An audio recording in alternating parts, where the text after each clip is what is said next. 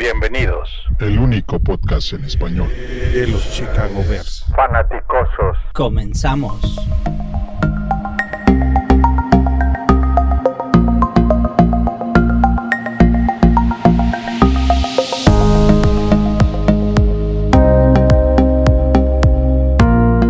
Bienvenidos querida comunidad de fanaticosos a este episodio número 97. Hoy nos acompaña Matos. Buenas noches, ¿cómo estás? Hola, hola, muchas gracias por invitarme nuevamente. Buenas noches a todos y pues un placer estar aquí hablando de nuestro equipo. Excelente, excelente. Sí, Master, Toño, buenas noches, ¿cómo estás? Muy buenas noches a todos. Semana de rivalidad. Sí, Packer Week, sin duda, Packer Week. José Antonio, buenas noches, ¿cómo estás? Encantado de participar en este programa imperdible contra el archirrival. Sí, gracias, gracias por llegar. Sabemos que vas llegando ahorita de la chamba. Pues bueno, Así es. entonces eh, vamos a empezar con las reacciones en frío contra los Cowboys. Y cada quien, vamos a cambiar un poquito esto, cada quien va a tener un minuto para platicar de los siguientes temas. Matos, platícanos de Mitch, como, con este primer jugador con 70 pases completos, 3 touchdowns por aire, un touchdown por tierra y 50 yardas por tierra en el mismo partido. Platícanos de Mitch. No, bueno, al final creo, creo que, que es una voz al unísono de todos los fanáticos cuando decimos que, que Mitch nos debía, nos debía esta actuación. Había venido jugando a la alza, eso es cierto, pero, pero lo que vimos contra Dallas fue la, tan esperada explosión, ¿no? Explosión de esta ofensiva que por fin, yo diría y me atrevería a decir, a lo mejor son palabras mayores, pero creo que tuvo la, el mejor partido de la era Nagy, incluyendo el año pasado a nivel ofensivo, porque se vieron completos, se vieron en control, todas las fases del juego estaban funcionando, por ahí hubo, algunos errorcitos, y, bueno, no, o sea, Mitch está, está ganando puntos, es, es pronto aún para decir que, que enderezó la nave, como también era pronto decir que era un boss, pero bueno, entonces estas son las actuaciones que, que, que estarán dándole puntos este, para, pues uno, ganarse ese contrato que él está esperando y dos, ser el, el, la cara de esta franquicia, que ya la es, pero conservar el ser la cara de esta franquicia los próximos 10 años. En cuanto a la estadística, pues son estadísticas que, que gustan, yo creo que hay que tomarla con mesura, ¿no? Lo único que nos dice la estadística al ser el primer coreba que consigue esos números es la realidad que tuvo un gran juego. Y a partir de ahí, ahora el nombre del juego para él debe ser constancia, debe ser mantenerse y por qué no mejorar. Creo que hay muchos aspectos que todavía pueden, pueden ser mejor en él. Y, y, y únicamente ya para terminar, el, el, decir que esta actuación ofensiva pues fue completa. También la línea ofensiva tuvo un gran juego, ¿no? Montgomery sin, sin llegar a, pasar las 100 yardas fue por una cuestión de, plan de juego, pero también acarreó muy bien el balón. Robinson mantuvo, Miller se está volviendo ese receptor número 2 que estábamos esperando y la verdad, la verdad es que yo creo que Gabriel está viviendo sus últimos partidos como de Chicago porque nadie lo ha extrañado y por ahí es una lanita que nos podemos ahorrar el siguiente año. Yo, yo creo que tienes toda la razón con eso, Matos. Yo, he pensado lo mismo esta semana. Yo creo que Taylor Gabriel está robando targets a, jugadores más talentosos. T tiene esa velocidad, pero, pero realmente necesitas tener ese one-two punch, ¿no? En el momento que tienes demasiadas armas, eh, al, al, final del día se vuelve problemático, ¿no? Porque no le puedes, no puedes abastecer a tantas armas. Y, y Anthony Miller, en mi opinión, se merece ser el, receptor número dos. Y, y y también eh, estuve leyendo hoy que Allen Robinson se quiere quedar eh, por muchos años más y, y, vencer todos los récords de receptores de Chicago, ¿no? Es una gran noticia. Que no está pues tan bueno. complicado, ¿no? Correcto, no está tan complicado. 5.500 yardas, eso, eso hace el tema. Más el, actual, el, el, actual es el 15, ¿no? Perdón, perdón por la interrupción. Sí. Es el, el, número 15 es este Marshall. Es nuestro mejor receptor en la historia. El bipolar. No, no, no. No, pues tres años. No. O sea, no, tres no, años lo tuvo. No, no, no. Eh, ahorita te digo el nombre, este, pero, pero es de los 60, creo. Tuvo 5.500 ¿Sí? yardas aproximadamente. El número uno, Va. Bobby, Bobby algo, no, no, no estoy seguro. Te lo digo, Matos. Master, platícanos. ¿No era Johnny, Johnny Morris? Puede ser Johnny. Fue Johnny Morris. Correcto, Sí. correcto. Sí, correcto. Eh, Master, platícanos de Nagy, game plan y play calling. Pues creo que por fin dejó correr a Mitch Trubrisk, ¿no? Mitch Trubrisky, así como Drew Brees. En lugar de True es Trubrisky. Entonces, finalmente lo dejó correr, le dio permiso de salir eh, y eso creo que hizo una gran diferencia porque aparte permitió que Montgomery pudiera también correr. Sí. Habría más espacios y la línea, eh, la línea ofensiva tenía menos presión para empujar porque pues creaba más espacios a la, a la hora de que Mitch pudiera correr. ¿Tú, Entonces, tú crees que los detractores de Nagy ahora se deben de callar? no, yo creo que Maggie tiene muchos errores también dentro de todo, toda esta debacle. La, la, la, la culpa siempre está repartidita, ¿no? No tiene, tiene varios padres. En este caso, el play calling no cambió mucho y pasa por ejecución, pero también los jugadores que él designó para, para hacer que esos, durante todos esos partidos que no funcionó, pues es totalmente su responsabilidad, ¿no? A final de cuentas, si el Tyrant no te funcionaba y te quedaste con los que tenías, sabiendo que es muy importante para ti la posición en la hora de, de hacer tu play calling, pues completamente estás mal, ¿no? Ahí no hay mucho que defenderlo. Y este, yo creo que ojalá haya aceptado que, que se equivocó en todas esas circunstancias, sobre todo a la hora de elegir jugadores. Pero, en Y- fin, y- sí. y- perdón, perdón, perdón que me salga del script. ¿Tú crees que el siguiente año llega pretemporada y juega los titulares semana 1, 2, 3 y 4 basado en que realmente se tardaron nueve juegos para calentar motores en la ofensa? Fíjate que el siguiente año va a estar entretenido. Uno, porque toca hacer renovación de contrato colectivo. Y no sabemos exactamente cómo vayan a quedar con los juegos de pretemporada. Yo he leído que los jugadores quieren eliminar por lo menos dos de esos juegos de, de pretemporada.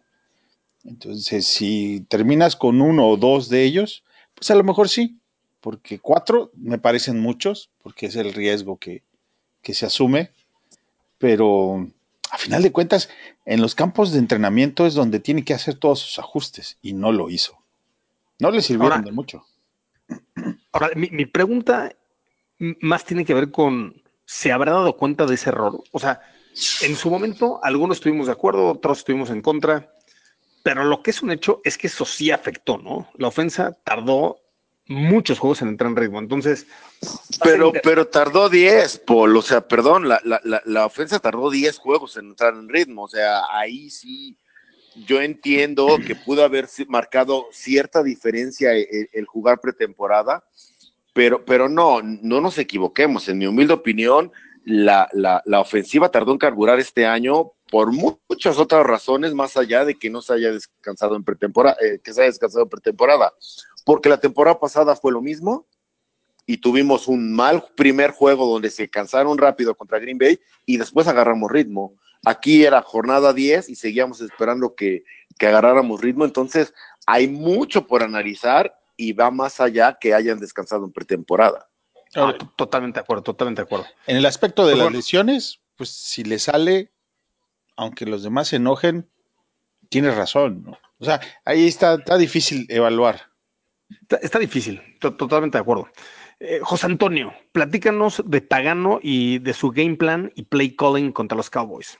Cuando veíamos que íbamos a jugar contra la ofensiva número uno de la liga, eh, inmediatamente suena interesante el reto, ¿no? A ver qué tan buena es nuestra defensiva o si es tan buena, sigue siendo tan buena como, como la temporada pasada. En la primera ofensiva de Dallas eh, tuvieron 17 jugadas, recorrieron 75 yardas, simplemente no se les pudo parar. Y además, como pilón, salió lesionado Rockwell Smith.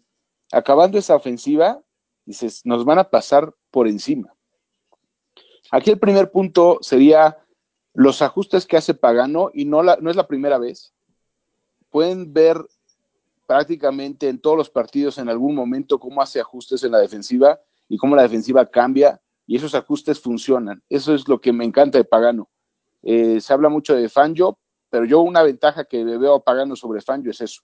siempre hace los ajustes correctos. Uno, dos, hay que aceptar que le ayudó el play calling de Dallas, ¿no? la, verdad es que eh, no entiendo por qué se alejan de, de, de Le pasó en el partido contra Buffalo, les pasó una vez más en este juego, en el que la clave es Elliott, ¿no? la primera ofensiva eh, prácticamente lo pueden parar, y lo mismo le pasó contra Buffalo.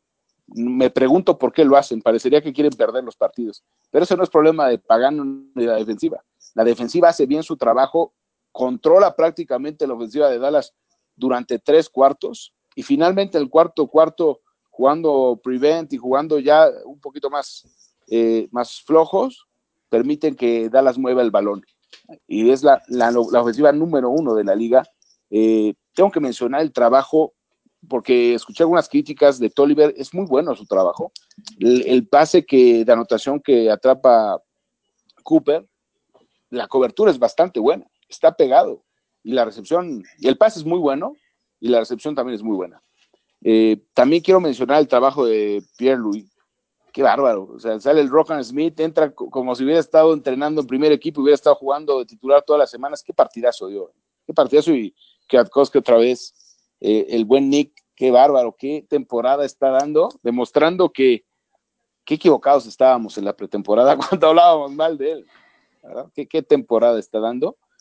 y, pues abriendo la puerta para que esta semana, con el regreso de, de Hicks, pues veamos a la defensiva que estamos esperando, ¿no? Otro punto muy importante, Mac.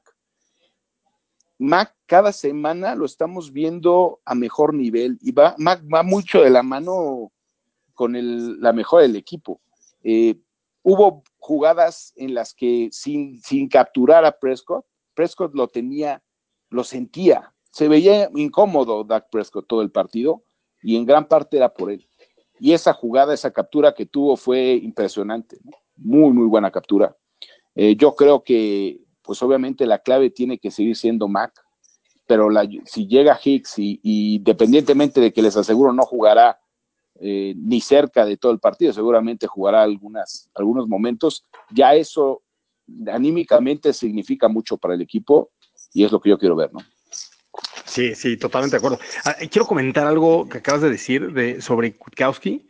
Y, y sí, tienes toda la razón, todos lo criticamos mucho en pretemporada. Justamente lo criticamos porque tenemos huellas del partido en la semana 1 contra los Packers en Green Bay, donde se lo comieron en el centro del campo todo el partido. Prácticamente perdimos ese partido por dos razones. Número uno, porque Fangio no pudo ajustar y debió haber metido a Roquan mucho antes. Lo acabó metiendo ya, ya cuando el, partido ya, ya estaba saliéndose de las manos. Y, segundo, porque Kwiatkowski realmente no pudo, ¿no? Entonces ahora tiene una gran oportunidad porque seguramente lo van a tener, lo van a querer atacar de la misma manera. Y, y estas huellas se nos pueden quitar después del partido de este fin de semana. Pues bueno, yo voy a platicar un poco de Pace, y, el impacto que tiene este juego de los Cowboys en pace. La, verdad, en mi opinión, yo, siempre he alabado mucho el trabajo de Pace. Se me hace un cuate muy serio que siempre busca avenidas para mejorar el roster. Lo que he hecho con Inside Linebackers es impactante, ¿no? Haciendo eco de lo que acaba de decir José Antonio, que salga Rockwell Smith, que por cierto tenemos pésimas noticias para todos los que nos escuchan. Eh, Smith eh, ha sido enviado a la lista de lesionados, se pierde el resto de la temporada. La buena noticia es que es una lesión que debe tardar máximo seis meses. Eh, va, a tener cirugía en esta misma semana y, y, debería estar listo para los campos de entrenamiento. Pero entra Pierre Louis y hace un trabajo excepcional entra Tolliver y hace un muy buen trabajo también. Entonces, le ha costado mucho a Pace esa primera y segunda ronda con jugadores de alto impacto. Claro que se está cambiando con el regreso de Rock One y con Mitch jugando mucho mejor. Pero sí podemos decir que en las, en las rondas tardías y undrafted ha hecho un trabajo extraordinario. Entonces, este partido, en mi opinión, le da muchos puntos a Pace para sus detractores. Pues muy bien. Ahora, sobre eh, Pace, rapidito. Sí. Adelante, Master. Yo siempre he creído que a los jugadores los evalúas cada partido, a los coaches al final del año y a los GMs cada tres años. ¿sí?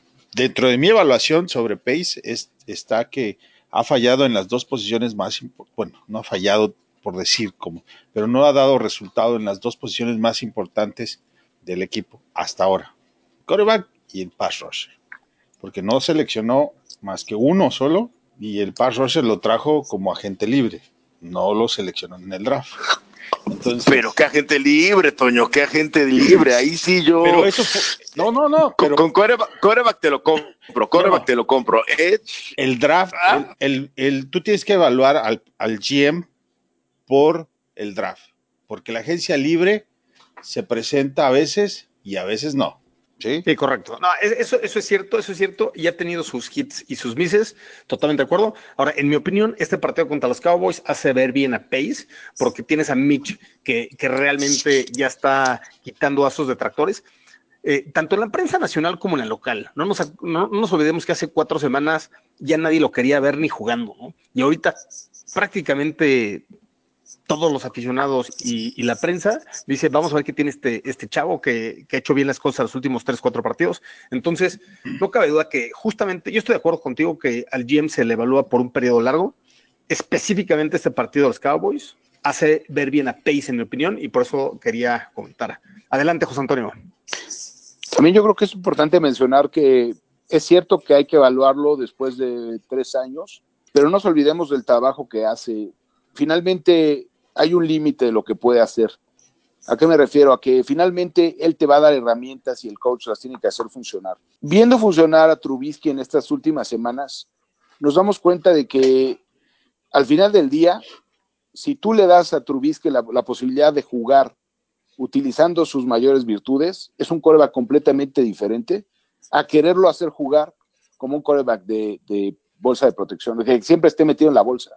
La verdad es que yo creo que Trubisky, no les puedo decir que vaya a ser elite, pero sí creo que es un coreback muy competitivo, un coreback que te puede ganar un partido cerrado, pero si lo obligas a jugar de una forma en la que él no, no juega, pues le complicas la existencia.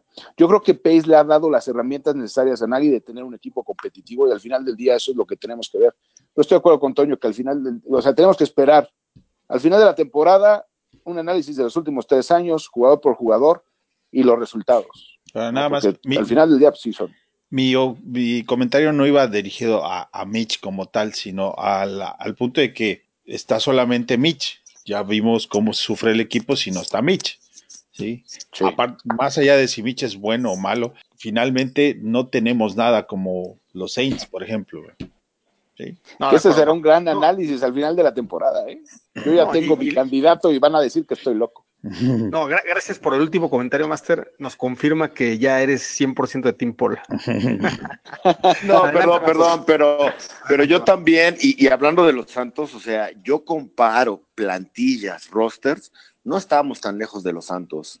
Yo creo que sale sobrando este asunto porque hemos tenido muy mala temporada, yo voy de acuerdo, ha habido mucha desilusión, pero si tú ves en papel, o sea, si, hablamos de debacle, yo puedo, puedo entender que culpes a Nagy, puedo entender que culpes a Mitch, a la línea, a Pagano, a quien tú quieras, pero a mí Pace, yo veo el papel, qué es lo que hace Pace, a mí se me hace un roster muy competitivo, lo dice y yo estoy de acuerdo, hay mucha profundidad, sí hay dos, dos, este, dos posiciones que se quedaron sin, sin trasfondo, que son las que comenta Toño, pero yo lo veo y en serio, en papel tienes un playmaker en cada una de las posiciones del campo, tanto del lado ofensivo como del defensivo. A un GM no le puedes pedir más, a un coach tal vez. Y, vamos sobre Nagy con eso. A mí, para mí, en mi humilde opinión, y, no me odien, Pace es el menos culpable de esto. No, yo estoy, totalmente. No, yo estoy a la inversa, completamente a la inversa. Sí. Es el que lo sentó a todos en la mesa, por favor. Y luego, digo, hablamos de un partido bueno, estoy de acuerdo, pero todavía no vamos, todavía no sabemos qué va a pasar en el futuro. Y todo esto puede revertirse muy rápido. Y para los que están muy emocionados, yo, yo hago mi evaluación más despacito y, les, y lo he dicho desde antes porque es más fácil evaluar sobre 10 partidos malos que sobre uno bueno. Sí, no, totalmente de acuerdo, Master, y, solamente para, para confirmar. No, pero no, yo no estoy de acuerdo, yo, yo perdón, Paul, perdón, perdón. pero aquí, no, lo que a mí no me cabe en, este, tú agarras, y vamos a poner el ejemplo, ¿no? O sea, Toño se dedica a las comunicaciones, ¿no? Al internet. Tú tienes un bando de, un, un, una banda de, un ancho, de, ancho de banda, tienes un ancho de banda, tienes, haces toda la planeación, tienes todo si de repente hay un cable que se tuerce, que se rompe, que lo que tú quieras, mala tarde, pero al final la, instalación falla, pero la planeación es correcta, ¿no? Lo que hace Pace es poner, digo, la, línea ofensiva, y lo hemos hablado mucho, inició paupérrimamente, pero en papel era muy, muy, muy capaz, y tan es capaz que lo voy a decir, todos los que estábamos aquí cuando hicimos nuestro roster inicial, todos nos fuimos con ocho linieros. Nadie se acostumbra de nueve a diez. Todos nos fuimos con ocho porque lo sentíamos cubierto. Pasó lo de Long, el cambio de Daniels y de Whitaker no, no funcionó, pero en papel el grupo estaba completo y eso es lo que Pace se encarga de generar un grupo en papel. Como actúe ya responsabilidad de Nagy.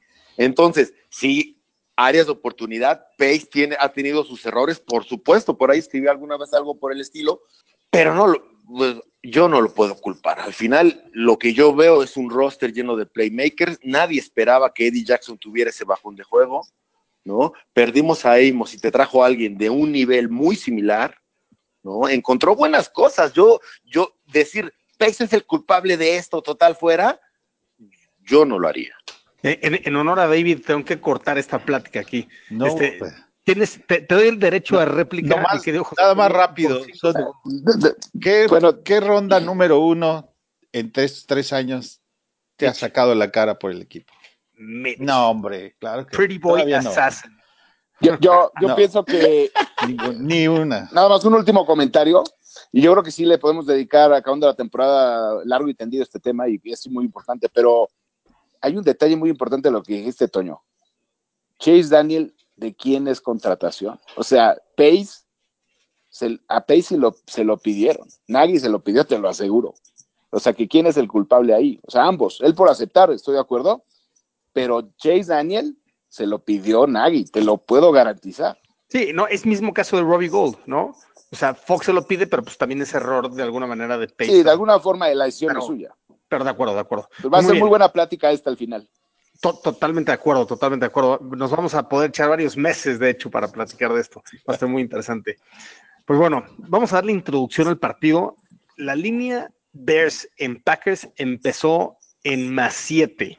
Sin embargo, supongo que han habido muchas apuestas a favor de Chicago y esta línea se movió rápidamente a más 4.5. Y el altas y bajas está en 40.5 y para todos los que nos escuchan en México, el partido va a salir en el canal 9, domingo 12 del día. Y voy a aprovechar, voy a aprovechar esto para que todos los que nos escuchan en otros países eh, nos, nos taguen en la cuenta de Twitter de Fanaticosos.com para que podamos retuitear y les voy a comentar algo, algo que seguramente no lo hemos platicado en ningún podcast, eh, nos escucha gente de 19 países de, manera usual. México, eh, número uno, Estados Unidos dos, España tres, y de ahí en, orden Chile, Guatemala, El Salvador, Argentina, Uruguay, Brasil, Francia, Ecuador, Colombia, Panamá, Cuba, Reino Unido, Canadá, hasta en Rusia, Italia y Tailandia. Es, es un verdadero gusto realmente que nos escuchen en todos estos países.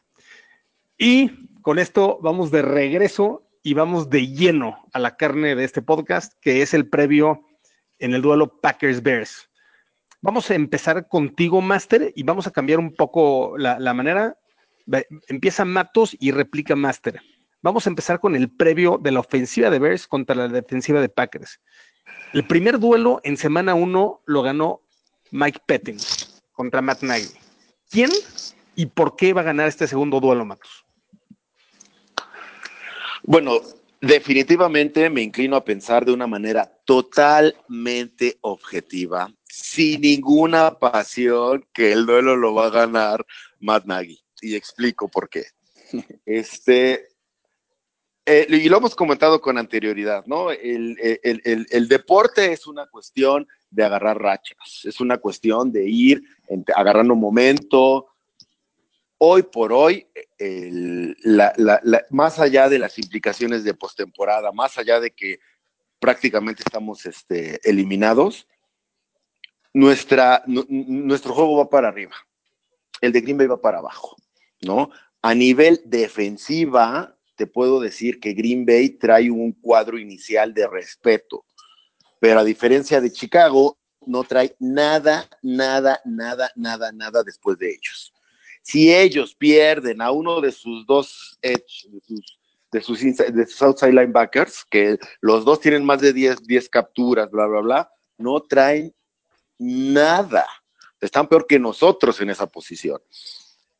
Do, y dos, creo honestamente que, hay, hay, juegos que se tienen que ganar, ¿no? Independientemente de que Chicago vaya, vaya como vaya, o sea, si, si fuéramos 13-0, este sería un juego que tienes que ganar. Si fuéramos 0-13, este es un juego que tienes que ganar.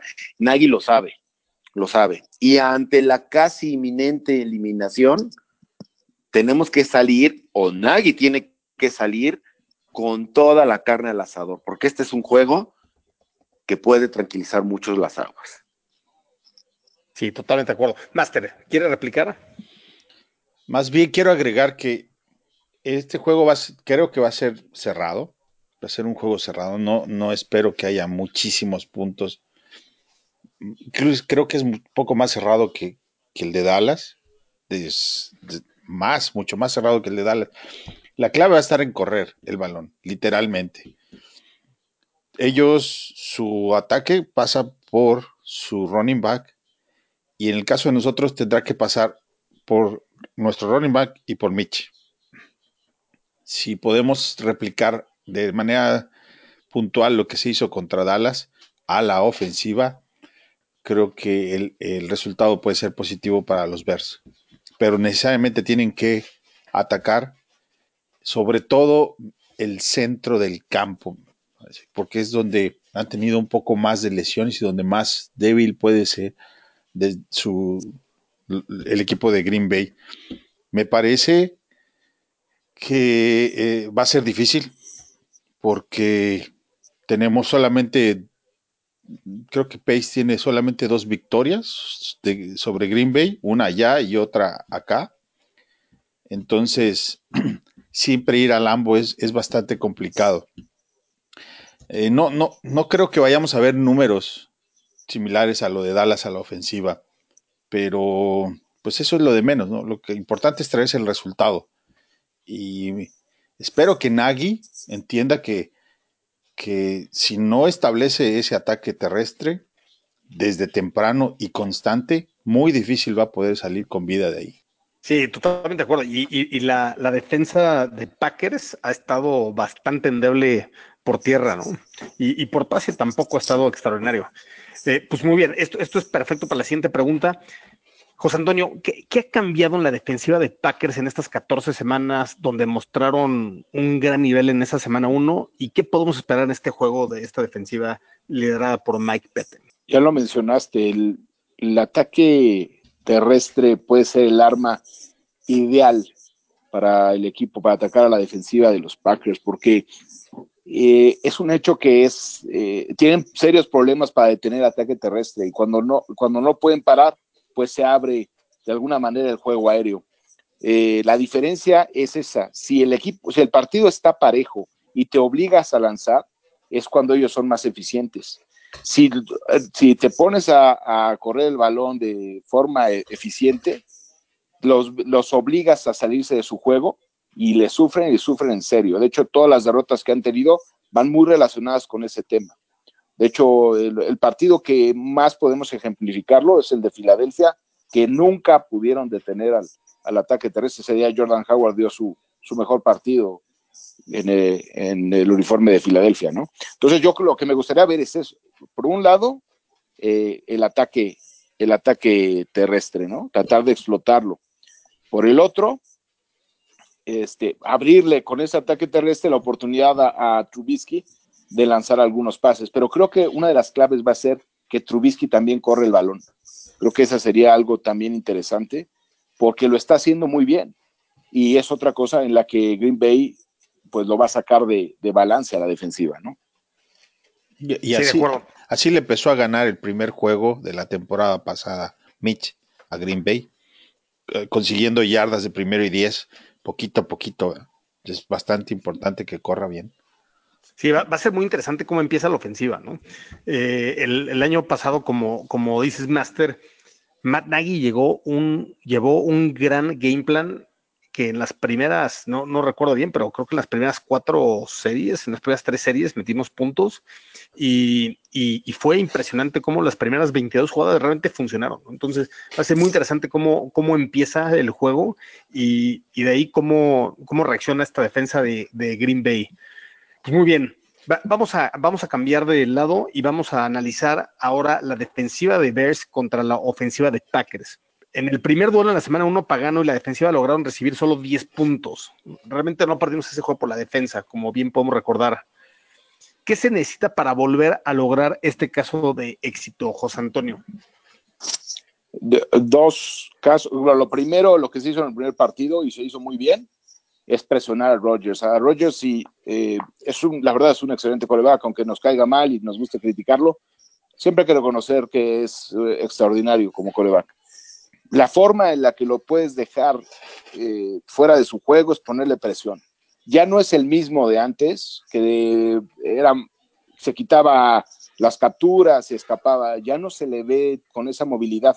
Sigue siendo relativamente eficiente, ¿no? Pero si le pones presión, como hizo el, como el caso de Redskins, que el partido pasado, que a veces cuando uno no sigue el partido y y, y que jugó contra Redskins y seguro le ganó fácil, pues no le ganó nada fácil.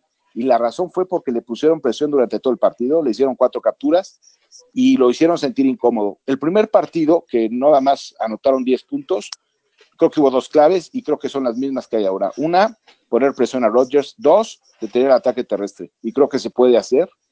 Eh, creo que tenemos todos los elementos para hacerlo. Y, aquí viene algo bien, bien interesante, Master, que, que me gustaría que comentaras, y, es sobre el desarrollo que ha tenido la ofensiva bajo liderazgo de Matt LaFleur. Eh, obviamente los Packers eh, les ha ido muy bien con 10 ganados, 3 perdidos, pero mi percepción es que esa ofensa no ha caminado. Entonces, en, tu opinión, ¿qué podemos esperar del game plan de Matt LaFleur y, de Rodgers ahora contra nuestra defensiva? Pues a lo mejor tenemos una perspectiva distinta, obviamente de los de Green Bay, porque Matt LaFleur es el, head coach que más partidos ha ganado como, como coach de, en primer año para Green Bay. Novato. Novato.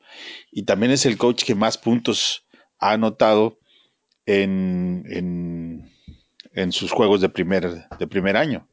Entonces, creo que el, asunto pasa por el hecho de que puede, tiene un, buen corredor que le ayuda mucho a su coreback. Sus receptores de, Aaron Rodgers quitando a, Adam, los demás no, no logran cuajar con él. O sea, él tiene muy poquitas lecturas a la hora de lanzar el balón. Sin embargo, es muy peligroso porque su QB rating eh, es arriba de 97% cuando tiene que pasar el balón en menos de dos segundos y medio, ¿sí? Digo, no es súper eficiente, pero es, es bastante bueno, ¿no? Aún así, hoy en día. Es por eso decía yo que es muy complicado. Lo que tenemos, desde mi punto de vista, lo que tenemos que hacer es eliminar el ataque de Matt de con el ataque terrestre, bloquearlo. Y dos, poder darle mucha cobertura y que nuestra secundaria pueda seguir, no por zona, que tenga que seguir eh, hombre a hombre, ¿va? Y ahí Floyd nos puede ayudar bastante para que yo creo que puede ser el, asunto contra Matt LeFleur y su, y su ataque. Te, voy a comentar las dos estadísticas más importantes de una ofensiva. Green Bay está rankeado número 23 en la liga en yardas por juego, 340 yardas por juego, y ha anotado 23.8 puntos por juego, lo cual lo pone a media tabla, básicamente, un poquito abajo de media tabla. Lo que pasa es que cuando anota después pasa como que se van a, en piloto automático. No sé por qué lo hacen. Ganan, ganan por la mínima. es lo que. Así es. Dominan el juego, controlan el juego y ganan por la mínima. Como el primer juego, meten, le meten puntos al, a Nueva York o a Washington. El partado, el paseo apartado es, es, muy, buen, muy buen ejemplo porque tenían todo y de repente dejaron de atacar. Se fueron en piloto automático. Y eso les pasa mucho. Y, y, eso, si, si, fuera los Bears, nos preocuparía, ¿no? Entonces, yo, yo, yo creo que es algo que, que también, eh, totalmente de acuerdo en que la expectativa era para un desastre esta temporada de, Green Bay y lo han llevado muy bien, obviamente, ¿no? Pensábamos que, que, iba a haber una pelea, la Fleur Rogers eh, empezaron mal, o por lo menos eso querían hacer pensar a los demás, y, y, de alguna manera le dieron la vuelta, entonces eso, eso claro que hay que aplaudirlo como rivales, pero, pero lo que es un hecho es que esta ofensa está muy lejos de ser elite y si, y si la comparas contra la ofensa de San Francisco, ah. de Saints, eh, en, la conferencia nacional, realmente no tiene dónde, ¿no? Bueno, los Rams le pegaron, ¿no? ¿O no? No, los Niners le pusieron una rastriza impresionante. No, San Diego, perdón. Digo San Diego. Los Chargers de los, los Chargers. Sí. Sí, ganó Chargers. Sí. De acuerdo. Adelante, Matos. No, yo estoy totalmente de acuerdo contigo, Paul. Creo honestamente que no podemos decir que estén teniendo problemas cuando han ganado 10 juegos, ¿no? Pero si tú comparas una ofensiva de McCarthy con lo que tenemos hoy mismo, creo que como ofensiva están buscando todavía una identidad. Eso no los hace menos peligrosos, pero nos abre una beta de oportunidad. El problema con Rogers, que, lo hemos sufrido y todos nosotros lo sabemos porque llevamos años y años padeciéndolo, es un coreback que no se equivoca entonces, la receta básica que siempre decimos, ¿no? Es canasta básica, detén la carrera, presiona al coreback. Con Rogers, no es que no lo tengas que hacer, pero no puedes esperar los mismos resultados. Presiónalo y te va a sacar de sus mejores pases que, que va a tener en cualquier partido, cuando está presionado. ¿No? Este, presiónalo para que se equivoque y te vas a quedar esperando mucho tiempo porque es un hombre que no entrega el balón, que a lo mejor está un poquito obsesionado con no hacerlo y por eso no hace la gran jugada. Tampoco siento que los últimos años ya no arriesga tanto como antes. Entonces estoy con Toño en esta de que la base para detenerlo es la cobertura. La cobertura de Adam, sobre todo, y evitar, evitar a toda costa que, se sientan a sus anchas. Porque esta ofensiva no es la de antes, pero no es por lo por, eso menos peligrosa. yo no más quiero agregar rapidito. Contra Dallas en casa pudimos ganar el juego a pesar de que perdimos la batalla de turnovers. En Green Bay no podemos hacer eso. Sí, de acuerdo. José Antonio. Eh, otro detalle muy importante que va relacionado con este tema es que hay que mantener ofensivas sostenidas, mantener el, balón, controlar el reloj, para que no pase eso, porque sí es fundamental, como les decía, el desde ataque terrestre, ponerle presión, pero si a Rodgers le das la oportunidad de derrotarte, lo va a hacer. Y yo creo que va más o menos por ahí lo que decía Matos. O sea, si a Rodgers le das, el partido está parejo y Rodgers tiene el balón, te va, te va a ganar.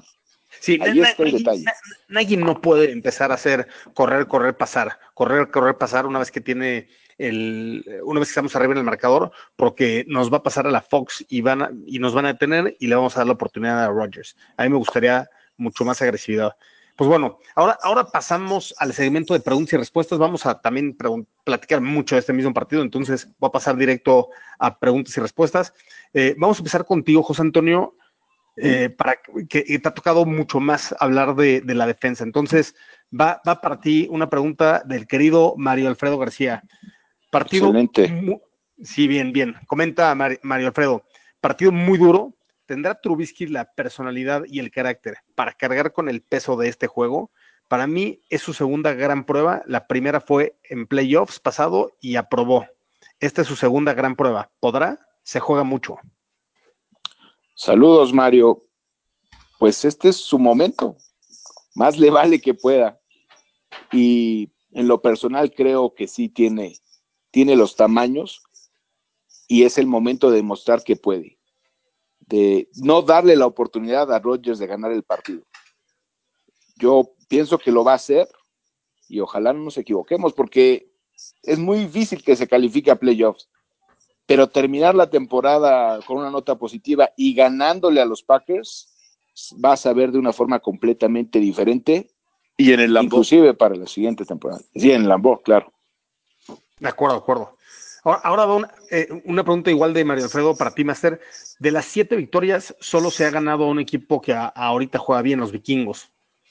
Las otras victorias se han logrado equipos que han tenido mala temporada. Los, los queseros es el segundo sembrado de la conferencia nacional. ¿Será nuestra primera victoria a un equipo contendiente? ¿Contendiente este año? Sí, pero al inicio de la temporada los contendientes no eran los que están ahorita. Bueno, no la mayoría, ¿sí? Por ejemplo, los vikingos se veían mucho más sólidos que Green Bay. Dallas también se veía un equipo mucho más sólido para pelear sobre, sobre la nacional. Nadie esperaba nada de esto que está pasando con San Francisco. En fin, el, el punto es que eh, hoy le tienes que ganar a Green Bay, porque, no nada más porque es el segundo sembrado, ¿sí?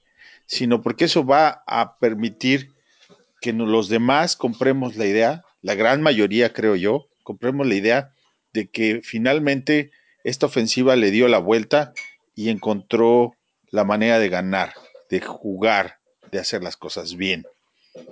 Más allá de- de- del rival, que en, el, que en Green Bay puedes perder, ese no sería mucho problema, sino el hecho de que tenemos que ver que lo hagan más veces. Estos tres juegos que tienen que ganar, los tienen que ganar más por la afición, por ellos mismos, que por el hecho de que vayan a ir a playoffs. Porque eso ya no depende de ti.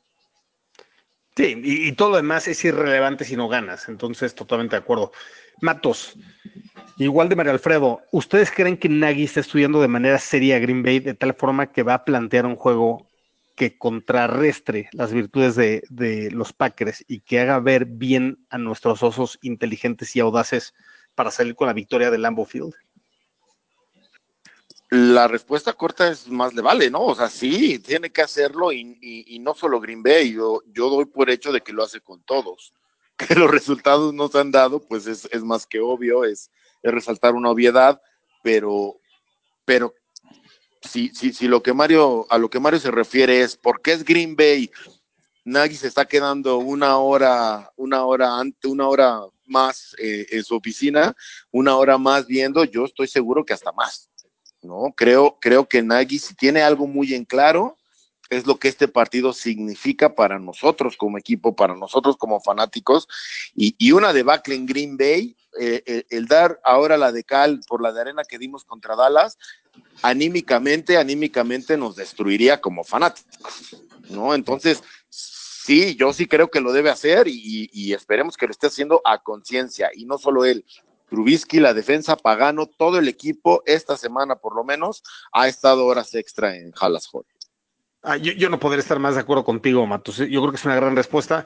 Eh, este es el partido más importante, o son los dos partidos más importantes de cada temporada. Y, estoy totalmente de acuerdo que seguramente ha, dejado un game plan especial para este partido, sobre todo después de la debacle de semana 1. Master, tú también quieres comentar algo sobre esta pregunta. Sin nada más agregar que en lo personal yo creo que desde Nagy, su staff y Mitch como coreback, pero Nagy y Mitch como figuras principales, nunca me ha dado la impresión de que, que les falte seriedad a la hora de trabajar.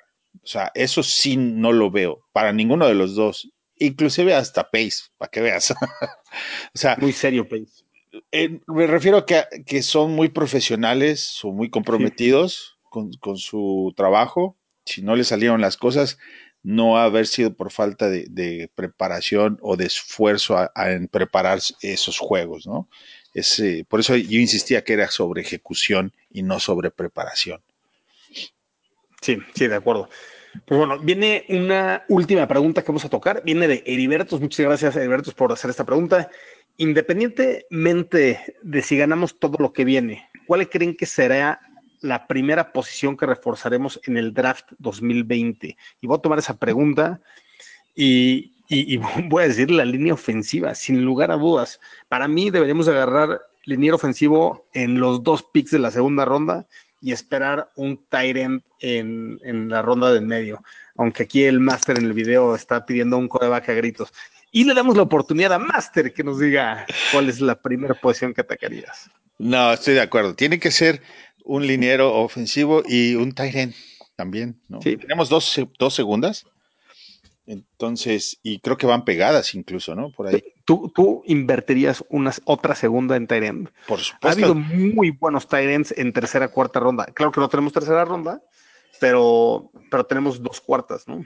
Sí, pero mm, creo que la posición, lo importante de la posición para el sistema de juego de Nagy, y, eh, vale la pena arriesgarse para tomar un end en una segunda posición.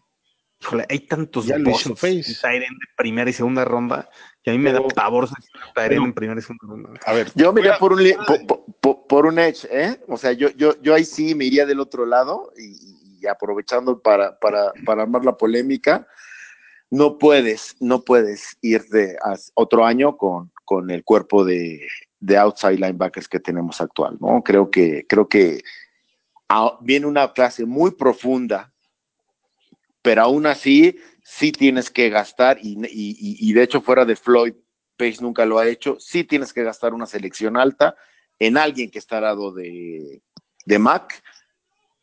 Sigo con fe, pero cada vez es más, está más cercano el momento en que digamos Floyd no lo es. No Ahora, digamos que es vos. Busca a alguien que, porque Lynch no tiene, Lynch no es, no está jugando bien, no, no tienes nada más en ese lado, en esa posición. eh, eh, yo, yo creo que tiene- tienes toda la razón en, en eso y, y a final del día yo creo que Pace entiende que, estos, que este juego, especialmente la NFL, se gana en la trinchera. Y eso me ha encantado del 2019. Repito, lo, lo dije en algunos podcasts anteriores, ya parecía la NFL un, un poco como, como juego de divas, ¿no? Donde, donde ya era puro skill position y, y- y prácticamente se pensaba que tenías que ganar 40-35 eh, para poder ganar, ¿no? Y, este año regresó el juego en las trincheras, me da mucho gusto eso.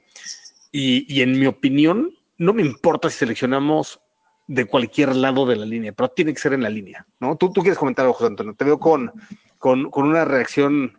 eh, Pues mira, eh, me- el mejor ejemplo de lo que dijiste es Cleveland. Agarraron, miren a todo lo que tienen, a Beckham, a Landry, a Hunt. ¿Qué, qué, qué equipazo tienen, en teoría? de fantasy. Pero no tienen línea ofensiva. Si no tienes línea ofensiva, no llegas a ningún lado. Y un aplauso para Pace, porque yo a Lucas en la pretemporada no le vi nada. Dice, ¿para qué se lo quedan? Y ha jugado bien. Coward se ha defendido. el año La pasado, verdad es, el año pasado jugó, jugó ¿Quién? Lucas. No, estuvo, No, estuvo, Lucas no estaba en el equipo. No, no estaba en el equipo. Training.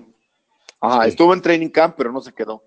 Lo volvieron Pero a ya, ya lleva Y cuatro años en la NFL, ¿no? O seis años. ya tiene un rato. Tiene un rato. Sí, igual Pero que sí, Nick- definitivamente tenemos que ir por, por línea ofensiva y completamente de acuerdo con Matos, un especialista para presionar al coreback. O sea, a lo mejor Floyd lo tienes, es muy bueno contra la carrera, y contra el pase. pero la no, sí, también no, o sea, es, un, es un buen linebacker. Eh, de hecho, pues, ah, eh, no sé si se acuerdan de Carl Banks, que era el linebacker, jugaba del otro lado de Lawrence Taylor, y eh, era, un, un- era un linebacker muy similar a Floyd. No presionaba mucho al coreback, pero estadísticamente, pues siempre hacía tacleadas, cubría bien. O sea, era un complemento para Lawrence Taylor, pero sí necesitamos a alguien que ayude a Mac, definitivamente. Gran ¿Tú- parte tú, de que- tú le darías un, perdón, tú le darías un contrato de, por ejemplo, cuatro años, 12 millones de dólares por año a, a Floyd, a, él- a Floyd. sabe. Es yo, Le queda Yo un no. año, ¿no? le queda un quinto, le tiene que tomar, le tomaron el quinto año, entonces el próximo 15 año millones de dólares. 15 15 millones. Yo, sí lo, ju- yo lo jugaba este año y a ver qué pasa, ¿no? Sí, sí, 2020. correcto, correcto. Pero gran parte de que se haya visto bien Nick y, y, este es porque tiene bastante ayuda de Floyd en esa zona, la verdad. Es cierto. Sí, sí. A, Pero a- a- a a mí mí, lo- a mí Floyd no se me hace ningún bust por ningún motivo. No, no, para nada. Eh, eh, Es, está todavía chavísimo, cara. Entró de 21 años en su primera temporada. Todavía, todavía tiene 24, 25 años el, este tipo de edge rush- rushers realmente necesita un poco más de tiempo para, para realmente entender el juego del NFL en la línea y, ver cómo atacar al. ¿no? Yo, yo- creo que sus mejores años, siempre lo decimos, ¿no? Pero, pero sí tengo que decir, yo creo que sus mejores años están adelante. Y yo nomás para que se asusten, por lo que yo decía, ¿verdad? Ben Brownecker, G.P. Holtz. Eric Sauber, Bradley Sowell. O sea, si con eso queremos empezar el próximo año, pues está, está difícil, ¿no? Oye, y, y- y yo la verdad prefiero mil veces a JP Holtz y a Horsted que a Burton, y Shaheen, Sí. Sowell y, y. ¿eh? Sí, sí. En muy poco tiempo han demostrado mucho más que ellos. Entonces, yo, yo en mi opinión están fuera del equipo todos ellos, sin dudas. Igual Taylor Gabriel, totalmente de acuerdo con Max. Yo, Bueno. yo me quedo, me quedo pensando en lo que dijo Toño y, y- y me cambio mi opinión. Vamos por una ala cerrada en segunda ronda, sí o sí. Sí, o- oye, oye, oye, el- la historia está de terror, oye, ya nos dijo los nombres y uh, tiene razón. Vamos por, a- a- aparte vienen buenas cosas, vamos por el mejor prospecto de ala cerrada que, que- que tenga el draft y descubramos que hay total. Hemos ¿sabes despe- cuál es el si desperdiciamos una segunda en, en Baby Gronk, que no la hagamos otra vez, pues, venga, venga. Mira, yo te, te voy a decir cuál es mi, mi postura con Tyrants. Es una posición que necesita tanto desarrollo que cuando tú seleccionas esa posición, realmente estás proyectando demasiado. Entonces, en, en mi opinión, por eso, esas primeras selecciones, así como Eric Ebron o ahorita este O, o este cuate de los Lions, ¿no? Y Baby, Baby Shaheen, ese mismo año, varios Tyrants fueron seleccionados en segunda ronda y, y sí, Shaheen fue el peor, pero los demás no, no son élite ni mucho menos, ¿no? Entonces, quiero. El problema es que ahí estaba aquí. Sí, pero es quinta ronda, o sea, o sea, Sí, se equivocaron 32 GMs. ¿Por qué no me puedes Sí. decir que, que San Francisco Cuatro fue- veces, 32 GMs, cuatro veces. Co- correcto, ¿no? Entonces se equivocaron 32 GMs, punto. Si hubieran sabido lo que era Kiro, lo hubieran agarrado este, en, en top 10 pick, ¿no? O sea, Ahora, bueno. ¿sabes qué? Quedan tres partidos para ver a Horsted. Y pues yo creo que si le dan la oportunidad, pues por ahí tenemos al titular, ¿eh? hay material, ¿eh? hay material. Es, es un cuate. Y hablando de proyectos, justamente agarras a Horsted, que venía flaquito de receptor rápido, y le metes 20, 30 kilos para que bloquee la línea, aprenda a bloquear la línea. Y, y- pero se queda con las mismas, mismas manos élite que tenía en Princeton, puede ser algo interesante, pero regresamos al mismo punto.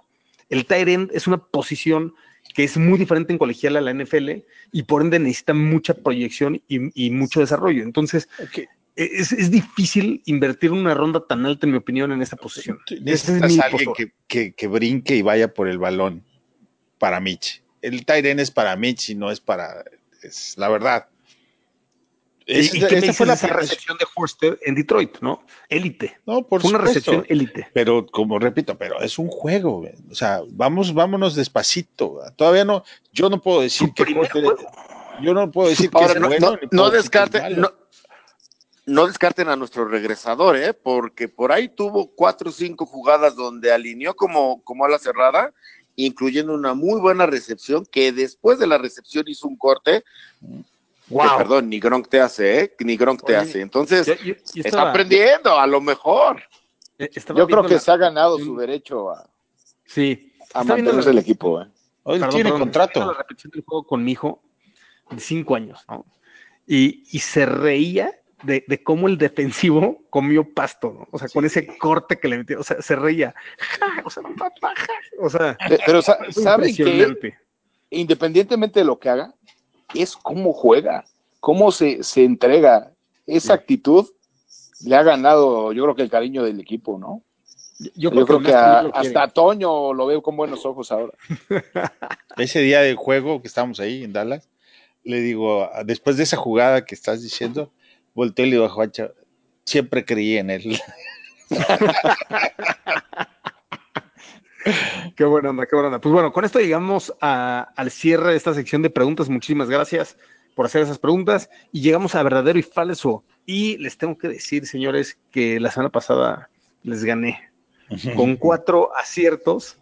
Josh, Joshua eh, Toño y Matos tuvieron tres puntos cada uno y el buen David se quedó con dos puntos. Pues muy bien, vamos ahora al verdadero y falso esta semana. Mitch tendrá 300 o más yardas, Master.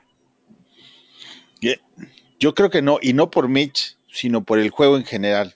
Me parece que va a ser un juego de muy, de- como muy similar al primero, ¿verdad? donde hubo muy poco, muy poca productividad de los dos lados a la ofensiva. Ese es- De ese acuerdo. es- Mas- eh, Matos. Yo me voy al revés. Yo creo que sí. Yo creo que sí, porque el, el juego yo no lo veo tan cerrado. O sea, lo veo cerrado en cuanto a, en cuanto a que se va a definir avanzado el juego el ganador. Pero yo sí lo veo con muchos puntos y creo que Mitch va a tener más de tres- 300 yardas. Bien, Matos.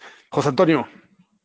Yo lo veo como que debe ser un juego para el ataque terrestre y no obligarse a lanzar tanto. Por lo tanto, no lo veo con 300 yardas. Ok, yo me quedo con verdadero. Obviamente, Team Mitch, all the way.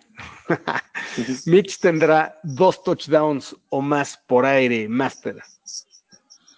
ese sí está más difícil. Porque también se presta para partes, pases cortitos ahí, tipo slant.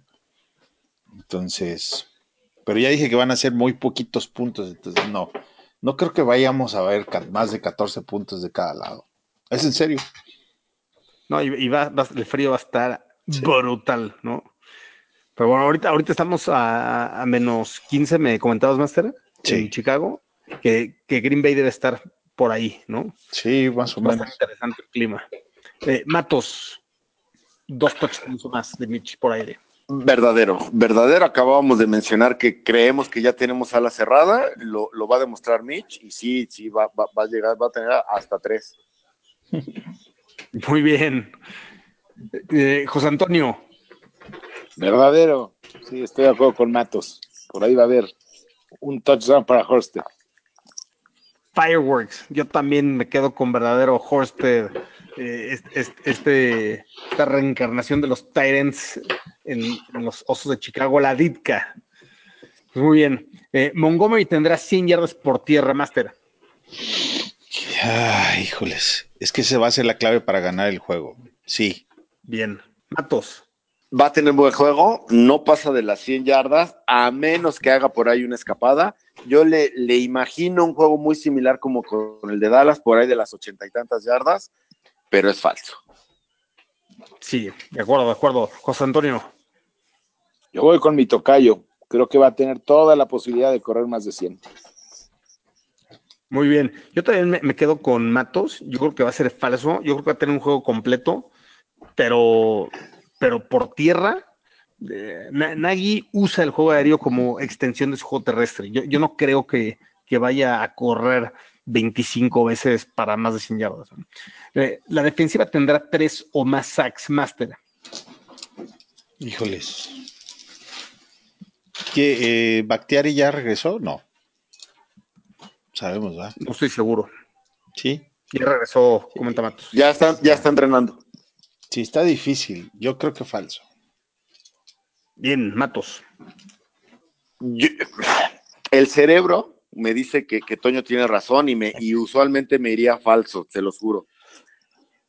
Hay un tweet que, que, que por ahí puso Bactiari después del primer partido, que Mac le dio like, ¿no? Todo eso. Yo creo, y ya sé que, que no es la primera vez que lo digo, no me odien. Yo creo que Mac va, va, va a tener un gran juego, es verdadero por Mac, ¿no? Yo espero que, que, que, que demuestre algo muy sutil al tweet o a todo lo que habló la línea de Green Bay después de ese primer juego. Verdadero, más de tres sacks. Bien, bien, Matos. Eh, cu- ¿Cuál es tu postura, José Antonio? Si hay un partido que Floyd juega bien, es contra Packers. Otra vez va a jugar bien y va a tener un par de capturas y van a tener más de tres. La, la mitad de sus sacks en su carrera han sido contra Green Bay. Sí, contra Packers. No, Yo, yo me quedo con verdadero también. Yo creo que la defensa va a sacar la casta y yo creo que podemos humillar a nuestro rival. la, la defensiva conseguirá dos o más turnovers, Master. Dos o más, no, falso. Matos. Falso. De hecho, no recuerdo la última vez que, que Rogers haya tenido dos intercepciones en un partido. Eh, prefieren este, desechar una jugada prometedora antes de arriesgar el balón. No va a ser en este juego. Falso. José Antonio, ¿tú, ¿tú crees en el strip sack de Mac?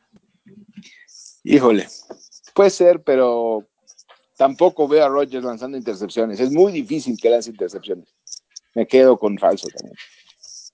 Pues bueno, yo me voy a ir con verdadero para, para cambiar un poco la, la temática. Y yo, yo creo que yo creo que Mac va a tener un, un strip sack y en una de esas vamos a tener un pick six, ¿eh? Me, me, me encantaría que fuera un pick six de, de, de Black Nick, una cosa así, ¿no? Un, un bateo, un bateo en la yarda 5 de, del lado de Green Bay, la agarra Black Nick y se va a 5 yardas para touchdown. Muy bien. Llegamos al pronóstico atrevido y al pronóstico del partido. Empezamos contigo, Master. De una vez los dos, por favor. El pronóstico atrevido, híjoles, serían que dos touchdowns de Montgomery. Ese es mi Uh. pronóstico atrevido. Y el marcador yo creo que sería ahí por ahí de un 14-10, favor Chicago. Esperemos. 14-10, muy bien. Matos, Eh, bueno, se vale porque es, es semana de Green Bay. Yo me voy con un resultado de 31-17 favor Chicago. Y como pronóstico atrevido me voy con cinco pases de anotación de Mitch Trubisky. Uh, venga. Oye, ya no te jalaron, compa. Oh, con todo. O, a menos que Piñero vaya a fallar cuatro puntos extra. Ajá, sí. No, Pero me, me encanta, Mato. José Antonio, espera, déjame meter a Trubisky en mi fantasy y voy a 35, pronosticar 35-17, perdón, hice mal la matemática, es la, la pasión, perdón. gracias. ciento, más de 150 yardas por tierra. Ese es pronóstico atrevido. Como Y el marcador va a ser Chicago 22, Green Bay 20. Oye, ¿las 150 yardas es como equipo o de David Montgomery? No, como equipo. Equipo. Ok, y el resultado 22, ¿Cuál fue? 20 Chicago. 22-20, bien cerrado el partido. Pues. Cerrado. Yo, yo me, yo me quedo con un pronóstico atrevido, el que se va a volver absolutamente loco Anthony Miller en este juego y, y voy a decir arriba de 150 yardas por aire y un touchdown para, para Anthony Miller. Y como resultado del partido me voy a ir muy similar a Matos, me voy a ir con un 40 a 3. Uy. Venga. Totalmente objetivo, fanáticosos. Aquí Sí. no nos dejamos llevar por la pasión, pero se vale porque es semana contra Green Bay. De acuerdo. Sí. Y, y- y lo voy a dejar ahí, escrito. 40 a 3. Venga, va- vamos. Este, una esas hasta, hasta sale llorando Rodgers en la primera serie. Pero bueno, pues va- vamos a con un último resumen de Fantasy. Ya se, ya se acabó la temporada regular de Fantasy. Y friega, en, en las semifinales quedaron Jorge Agiola Gaxman como primer lugar y va contra Sergio del equipo Spanish Bears. Excelente, excelente desempeño en esta temporada los dos, van en semifinales. Y por el otro lado va Jorge de Chicago Bears México contra José Antonio, contra contigo, con- contigo, ¿no? Sí, así es. Muy Sí. bien, felicidades. Cayo, muy bien. Gran desempeño, gran desempeño. Yo empecé la temporada 0-5 y acabé 7-7, o sea que no estuvo tan mal. Pero bueno, pues muchas gracias a todos los 16 que participaron y obviamente estamos el siguiente año, va a estar muy competitivo. Este, este año se, se armó mejor que el pasado, ¿no, Master? Sí, por lo menos este me ganaron bastantes. Tenías buen equipo, tenías buen equipo. No, hombre, en fin, ¿qué puedo decir? En fin, ni modo. Ya, pero sí, muy, muy, fueron muy buenos juegos y, y, pues, no, no cabe duda que, que el próximo año va a estar mejor. Totalmente de acuerdo. Matos. Nada más aprovechando para, para hacerle la pregunta, homies. ¿Cuándo vamos a ver el milagro médico de Treveiten? ¿Contra Green Bay o contra Kansas? Porque siguen sin estar en lista de lesionados, siguen sin decir nada. Tra- trajeron otro linebacker, Devante O, o- Bomb. o dirás, Sí. o dirás contra Saints Viene, pero es que Es que no sé. o en playoffs. Es que es- estaría bueno eso, pero está rarísimo. O sea, al final, la- el podcast pasado lo comentó Toño y sigue, se, se lesiona Roquan, inmediatamente va a, a lista de lesionados y Treveren sigue en el roster. ¿Por qué? Hay un milagro médico en, en- en camino, en ciernes. Sí, hombre. razón. Fue, fue muy similar a la lesión de Hicks a la lesión de Trevathan, ¿no? O Sí, parecida. sea, eh, se vio más grotesca la de Trevathan, la verdad, pero, pero yo eh, concuerdo contigo, Matos. yo- eh, sí, está por, ahí por alguna razón y solo quedan tres partidos. Entonces, Entonces, ¿para qué contrataron al, al que este, estas hace un par de días? Un, pero para el Practice Squad. Según yo fue Practice Squad, o no sé, ¿Troll Roster? Sí, según yo es Practice Squad, Master. Pero ¿qui- ¿quién queda además de Pierre Luis y, uh, Iggy, y Katkowski? Iggy, Tienes ahí. Ah, Iggy, Iggy, sí es cierto, Iggy. Y Josh Woods. y O Woods. sea, Josh Woods Pero también. Woods sí, está en el equipo, ¿no? Sí, sí, los, Sí, sí los dos. están, sí están. Tanto- son, son grandes contribuyentes ambos en equipos especiales. Sí es cierto. Y, y de hecho, en, en las temporadas de Fox solo nos quedamos con cuatro inside linebackers. Entonces, en mi opinión, estamos cubiertos ahí. Pues bueno, no nos vamos a ir antes sin compartir los handles de Twitter Master. Arroba IM Contreras. Muy bien, ahí para que interactúen con el gran Master. Eh, Matos, Arroba NFL México. Platiquemos de nuestro equipo, homie. Muy bien, muy bien, José Antonio. Aprovecho para mandarle un saludo a mi amigo Jorge, con el que voy a jugar la semifinal del, del, fa- del Fantasy, a Jorge Jiménez. Un abrazo, mi estimado amigo. Es arroba J10 con letra F. Excelente, excelente. El mío es arroba oso Chicago, ahí lo esperamos, interactuaremos y nos vamos diciendo Bear Down, Chicago Bears.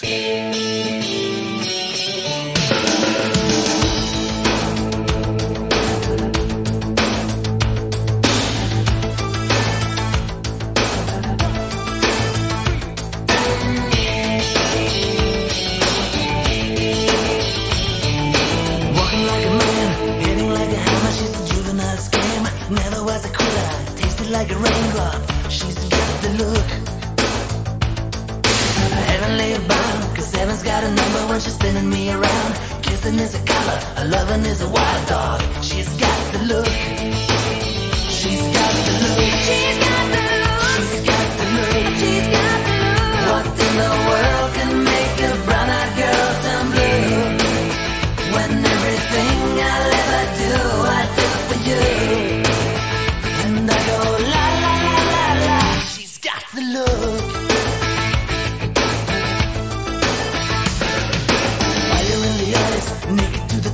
A lover's disguise. Banging on the head drum, shaking like a mad. She's got the look. Swaying through the band, moving like a hammer. She's a miracle man. Loving is the ocean, kissing is the wet sand. She's got the look.